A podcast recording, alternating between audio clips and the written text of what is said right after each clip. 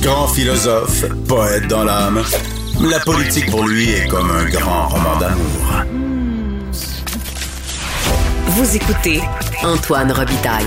Là-haut sur la colline. Plusieurs contrats sans appel d'offres octroyés par Québec depuis le début de la pandémie suscitent de sérieuses interrogations, voire des soupçons. On en parle avec Gaétan Barrette. Bonjour. Bonjour. Député de la Pinière et critique en matière de conseil euh, du Trésor. Alors, en Chambre, mercredi dernier, vous posiez une question euh, sur le sujet. Vous parliez de 669 contrats octroyés de gré à gré, manque de transparence. Il y en a un, moi, qui m'a fatigué particulièrement, c'est le contrat de Gravel. Parlez-nous un peu de, ce contrat-là. Bien, d'entrée de jeu, euh, M. Revitaille, il faut que je dise ceci. C'est sûr qu'en situation de crise, on ne peut pas faire autrement que d'aller en gré à gré, encore plus quand la crise est très grande. Bon. Oui, ça, vous le euh, disiez bien dans votre question déjà, c'est vrai. Oui. Puis c'est sûr qu'on va s'en faire passer une coupe. Mais là, je pense qu'on a étiré beaucoup, beaucoup l'élastique quand on arrive avec un contrat de 148 000 pour de la gravelle pour un entrepreneur dans une région, avec un contrat attaché de 58 euh, 000 pour transporter la même gravelle. Euh, et il y a plein d'exemples comme ça qui euh, posent des questions. on n'est pas dans la pandémie, là. on est dans de la gravelle. Je n'ai pas entendu dire que la gravelle avait altéré les routes du Québec. Alors, du gré à gré comme ça, sous le couvert des, des mesures d'urgence, la loi qui est en place, on peut se poser des questions. On n'a pas mis de la gravelle pour aller porter des vaccins, là? Non, ni pour amener du monde à l'hôpital. Parce que la région où ça s'est passé, c'est très rural. Ah oui, c'est ça. Il y a la question du conflit d'intérêts que vous avez soulevé aussi, qui a déjà été soulevé dans les médias, autour de la compagnie Deloitte. Oui. Alors ça, il faut comprendre ce que c'est. Le, ministre de la Santé, euh, qui était président du Conseil du Trésor, avait engagé quelqu'un qui connaissait bien, par expérience, Jean Maître. Il a, été nommé sous-ministre à la Santé euh, lorsque Jean, euh, M. Dubé est arrivé. Et son premier contrat a été d'acheter un logiciel qui supposément allait aider le dépistage et le traçage et en plus euh, envoyer des, par messagerie texto euh, ou courriel des résultats de laboratoire. Le, le, clé de l'affaire, c'était traçage dépistage. Et M. Maître, lui, a signé comme ça, de gré à gré, un contrat de 23 millions de dollars avec un de ses anciens employeurs qui est Deloitte, qui fabrique pas de logiciel, qui est un revendeur de logiciels, un logiciel de IBM. Alors, tout ce qu'on a fait, là, c'est d'envoyer dans une firme comptable, on s'est payé un intermédiaire à 23 millions de dollars pour, en fin de compte, juste envoyer des textos. Pourquoi? Parce que la partie, imaginez ça, là, M. Robitaille, c'est la meilleure, la partie traçage qu'on nous a vantée comme étant le nec plus ultra, elle a été abandonnée parce que trop compliqué d'application en santé. Est-ce que c'était une, application de type alerte COVID, celle que le fédéral promeut constamment? On ne sait pas trop. Je pense que oui, là, mais c'était une affaire de banque de données qui était censée euh, aider au traçage. Et ben, ça n'a pas marché. On l'a essayé, la santé publique l'a essayé sur le terrain et ça a été rejeté. C'est pas applicable à la santé. Alors là, qu'est-ce qu'on a? On a un logiciel de 23 millions de dollars pour envoyer des textos, des courriels, alors que l'Ontario fait ça en logiciel libre. C'est pas euh, rocket science, envoyer des messages.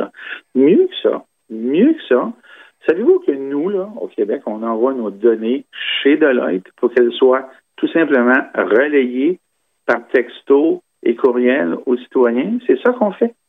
Alors moi, je regarde ça, là, puis euh, je trouve que ça sent pas bon. C'est sa première décision. C'est un gars qui est sous-ministre pour l'informatique. Sa première décision d'envergure, c'est celle-là. 23 millions pour un logiciel qui fait des textos et des courriels. Et supposément, sa force était d'aider au traçage et la partie traçage a été abandonnée en novembre. ça a été acheté en octobre. 23 millions pour c'est épouvantable. Donc c'est inévitable qu'on se fasse un peu avoir parce que c'est la crise, parce que comme vous l'avez dit, on, on fait des, des, des, des, des contrats sans appel d'offres, euh, tout ça, de gré à gré. Mais euh, il y a une limite. Pensez-vous que l'autorité des marchés publics qui existe maintenant peut jouer un rôle là-dedans, va réussir à jouer son rôle de, de justement d'empêcher ça? Ça a été créé après la commission Charbonneau, après tout, là. Donc, euh, c'était pas mal dans le sujet. Pensez-vous qu'elle peut jouer son rôle particulièrement, là? C'est son rôle, puis je le souhaite. Euh, et si elle ne le fait pas, cette autorité-là, c'est la raison pour laquelle nous autres, on a envoyé une lettre à la vérificatrice générale lui demandant, elle, d'utiliser ses pouvoirs pour faire toute la transparence, toute la lumière, amener la transparence dans ces contrats-là. Je le répète, c'est normal qu'il y ait des grés à gré. Puis je vous dis tout de suite, là, en situation de crise, c'est normal qu'on ait payé plus cher. Maintenant, est-ce que ce sont est-ce que nous nous sommes fait avoir de façon exagérée? Parce que c'est impossible que ça n'arrive pas là. Mais est-ce qu'on peut avoir la transparence? Et moi, la semaine dernière, c'est ce que j'ai demandé tout simplement. Vous ne voulez pas divulguer tous les montants d'argent. Bon, c'est correct, je veux bien. Mais est-ce qu'on peut au moins avoir la transparence? Quel contrat vous avez mm-hmm. euh, octroyé? Dans quelles circonstances? Pour acheter quoi?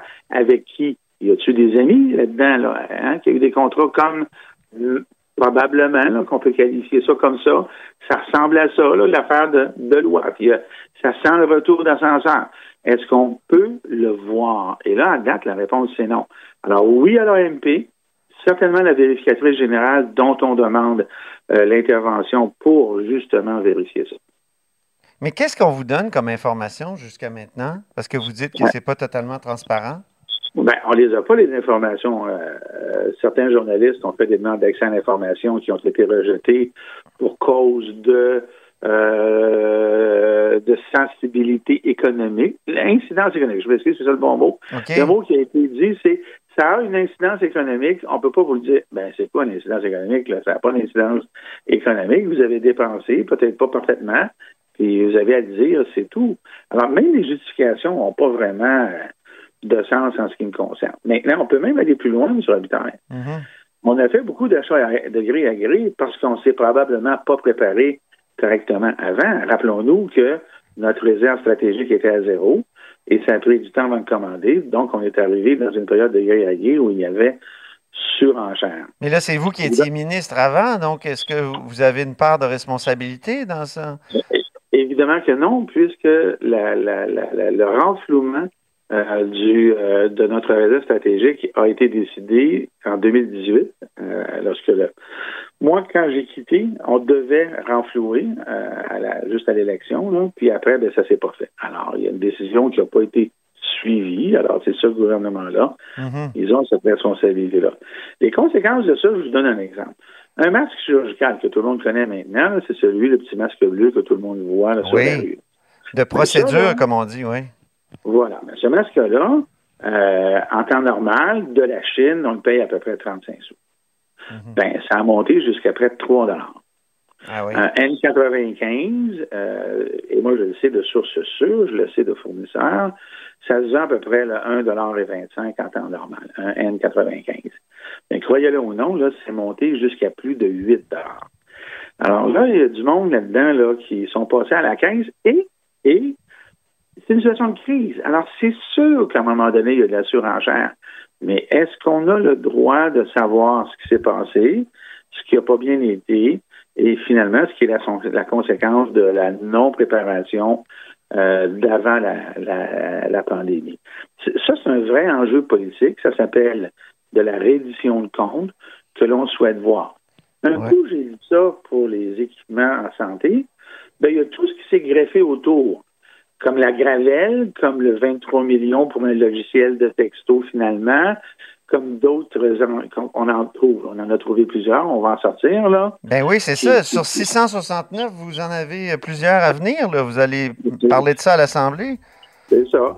Alors, euh, alors à un moment donné, euh, ça, fait plus. C'est la réédition de compte.